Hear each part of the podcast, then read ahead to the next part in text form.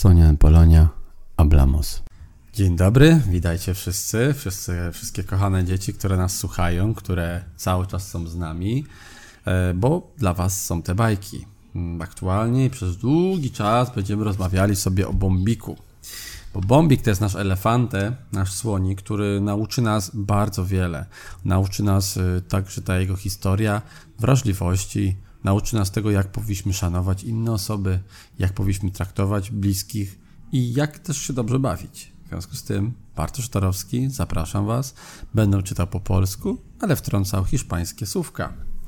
W ostatnim momencie, ostatnim odcinku mm, dowiedzieliśmy się, że urodził się słonik, który miał łaty i śmiały się z niego te niedobre, niedobre hieny.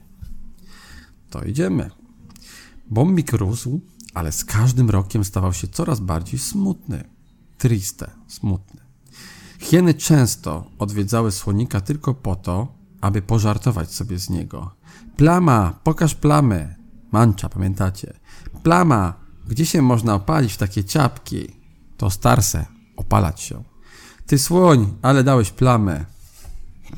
Elefantę. Bombik myślał, że inne zwierzęta także interesują się tylko jego łatą. Nie chciał więc mieć żadnych przyjaciół. Amigos, przyjaciele. Czuł się bardzo samotny. Mm, po pewnym czasie już tylko w rodzinie zwracano się do niego po imieniu. Reszta zwierząt znała jedynie przezwisko wymyślone przez hieny, plama, czyli mancza. Często je słyszał, że w końcu sam zaczął używać przezwiska zamiast własnego imienia. Rozumiecie? Straszne. Tak go przezywali. Zawsze będę tylko planą, myślał często. Nikt nie widzi mnie, bombika. Wszyscy widzą tylko moją plamę. Przynoszę wstyd wszystkim słoniom.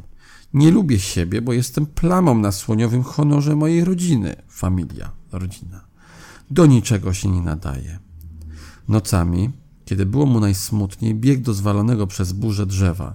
Tam urządził sobie krejówkę, w której przez jakiś czas znosił różne kawałki drewna. Madera to drewno. Jak rodzice czasami będą chcieli lecieć na Madery do Portugalii, to powiedzcie im, że Madera to drewno. Potem je wystrugał i złożył z nich drewniane cymbałki oraz pałeczki z tego drewna. Kiedy chciał zapomnieć o wszystkich przekrościach, siadał przy swoich cymbałkach i grał. A wydobywał z nich melodie tak piękne i tak smutne, że aż gwiazdy wpłakały ze wzruszenia. Gwiazdy to są estrellas.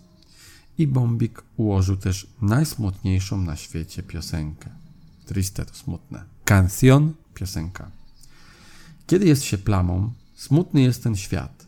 Nie ma w nim radości, przyjaciół jest brak. Wszyscy ciągle z plamy tylko śmieją się. Innym jest wesoło, ale mnie jest źle. Czarną plamę, czarną plamę mam, czarno w sercu, corazon, serce, bo czuję się sam. Solo, sam. Plama, plama, wzdycham, och i ach. Nikt nie słyszy nawet w moich snach. Słenio. Kiedy jest się plamą, strach do innych iść. Będą drwili z plamy, znów ją wytkną mi. Źle, gdy wśród nich jestem, bez nich także źle. Co ma zrobić plama? Gdzie ma miejsce swe? I tak sobie słonik śpiewał. Było mu bardzo smutno, był triste. Co się wydarzyło później, dowiecie się niewątpliwie w następnym odcinku. Chciałbym, żebyście cały czas byli tutaj z nami, żebyście powtarzali słówka, takie jak plama, mancza, familia, to jest rodzina, czy na przykład yy, elefantę, słoń. Te wszystkie słówka sobie zapiszcie, przesłuchajcie jeszcze raz i oczekujcie następnego odcinka. A teraz życzę Wam dobrej nocy. Buenas noches. Sonia Polonia, hablamos.